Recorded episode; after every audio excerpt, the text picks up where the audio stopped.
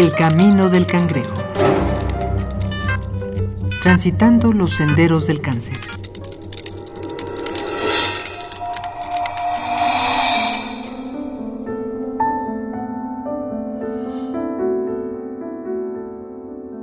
Durante el sueño, una persona puede experimentar diversas emociones que se manifiestan de manera física. Si el sueño es agresivo, el individuo puede cerrar los puños, tensar los músculos de los brazos y apretar los dientes. Si el sueño es divertido, puede sonreír e incluso reír. Pero ¿qué ocurre, por ejemplo, durante un sueño húmedo? ¿Cómo puede un ser humano alcanzar el punto máximo de excitación sexual sin frotamiento de por medio?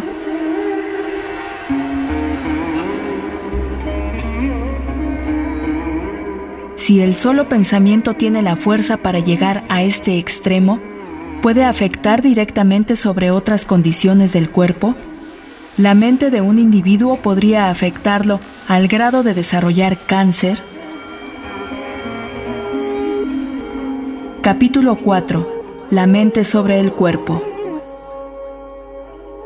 Doctor José Martínez Sánchez. Apuntar que el cáncer, desde el punto de vista de la psicología, tiene que ver más con las emociones, ¿no? Digo, sabemos que es un proceso fisiológico, crecimiento normal de las células, pero en la parte de psicología es el punto de la parte de las emociones, ¿no? Es cuando una persona no logra expresar de una manera adecuada sus emociones casi en especial, pues las emociones que podemos denominar este, las negativas, ¿no? Ira, enojo, agresión, envidias, todas esas serie de emociones que a lo largo de los años pues, se van acumulando porque la persona no lo, no lo expresa, ¿no? Entonces, más que una definición sería como que aportar las tantas definiciones que la psicología dice, las emociones sí forman una parte importante del desarrollo del cáncer.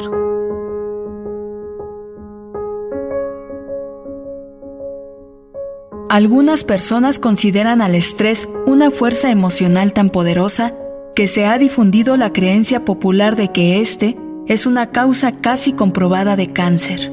Pero este dato se agregó al cúmulo de creencias inexactas basadas en hallazgos aislados. El cáncer se origina por una mutación genética en las células. De manera científica, no se ha encontrado qué podría causar esta mutación, ni mucho menos si el factor emocional puede detonarla. Se realizaron estudios entre veteranos de guerra y sobrevivientes a campos de concentración, cuya experiencia con el estrés supera a la media poblacional, y no se detectó que en esos grupos hubiera mayor mortalidad por cáncer que en cualquier otro grupo social. Doctor José Alberto Morales Vázquez. Desde el punto de vista inmunológico, podemos decir que las estructuras de defensa del organismo, se llaman linfocitos, son estimulados para su producción en una región del cerebro que llamamos hipotálamo. En esa zona no solamente se regula la producción de estas células de defensa, los linfocitos, en particular los que pertenecen a los T4 cooperadores, son una superclasificación, sino que junto también está el centro de las emociones.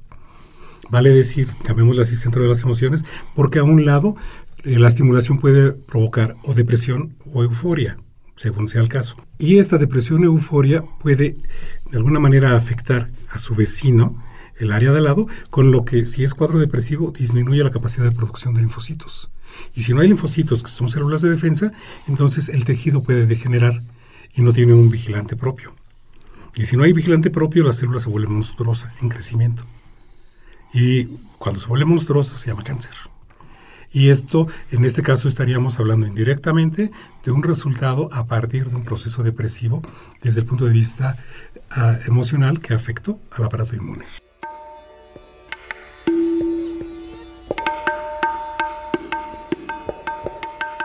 Pero en cuestiones donde se relaciona la mente y el cuerpo, la ciencia ha confirmado casos cuya explicación aún resulta dudosa, como el efecto placebo. Los placebos son medicinas falsas, generalmente dulces, que se administran a los enfermos como si recibieran la medicina real. Hay enfermos que, al no ser conscientes de que la medicina no es real, creen que ésta los curará. El efecto placebo ocurre cuando el enfermo sana en realidad, supuestamente, solo por la creencia de que algo más lo estaba curando. Si el efecto placebo existe para bien, ¿no podría la mente generar un fenómeno similar pero opuesto, que en lugar de sanarlo, lo enferme? Sí creo que el cáncer es la manifestación reprimida de las emociones, en especial la agresión. Puede ser que en algún momento la una autoagresión, ¿no? Este es el no saber expresar las emociones de una forma adecuada, sobre todo las la agresión, la tristeza, básicamente, y la culpa, ¿no? A veces pasa que el individuo quiere, tiene miedo de expresar su agresión y para no dañar a los demás, mejor se agreda a él mismo, para no dañar a las otras personas, ¿no? De manera científica, todas estas suposiciones son inexactas, lo que no significa que sean imposibles simplemente no se han podido probar y explicar. La relación entre los cuadros depresivos y el desarrollo del cáncer puede deberse al modo en que la depresión influye en los hábitos de consumo del paciente. El estrés desbalancea la producción de hormonas sexuales y deteriora la respuesta del sistema inmune. Por lo tanto, si bien no crea el cáncer, tampoco ayuda a prevenirlo. Jorge Ortega. Emocionalmente es una enfermedad muy fuerte, muy fuerte, generativa, agresiva, pues te destrozan. Es de las enfermedades más, más, más difíciles. Y la gran eh, importancia negativa que tienen es el efecto emocional que provocan en todo el mundo. Por así que pasar con él una temporada o varias temporadas es difícil. Y lo único es tu actitud que puede ayudarte a salir. Porque es más fácil que puedas salir y ese salir cuando sales hay algo muy bonito. Le dices a tu cuerpo, gracias. Eres el único que tengo y me estás respondiendo. Tienes 70 años, 60 años. Entonces ves la vida de otra manera. es muy agresivo, como cualquier otra enfermedad, pero estamos hablando específicamente de este, que sí tiene momentos muy difíciles, de, destroza familias, físicamente a las gentes entonces te, hemos platicado muchos ángulos personales, humanos, médicos, relaciones, actitudes. Todo ese conjunto hay que manejarlo. Y manejarlo bien.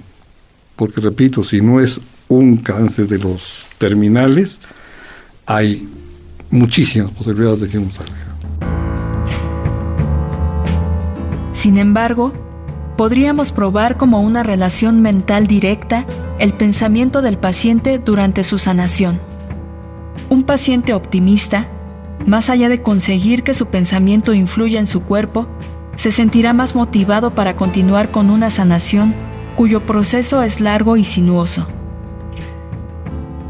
Estas cosas hay que entender, número uno, que se dan a cualquiera. No es que a ti en especial te dio por esto, aquello, pueden dar, preparado. La vida son cambios, la vida no es ni buena ni es mala, la vida es. Lo bueno o lo malo que te pasa internamente, emocionalmente, es cómo tomes esa vida.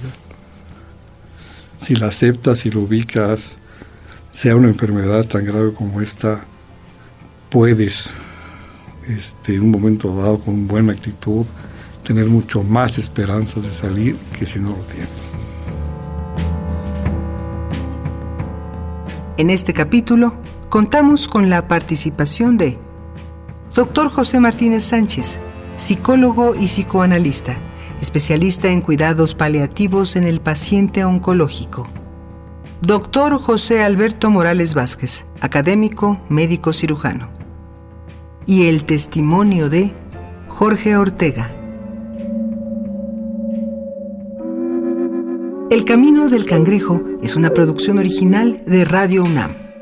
Voz Dulce García. Guión Mario Conde. Producción Oscar Peralta.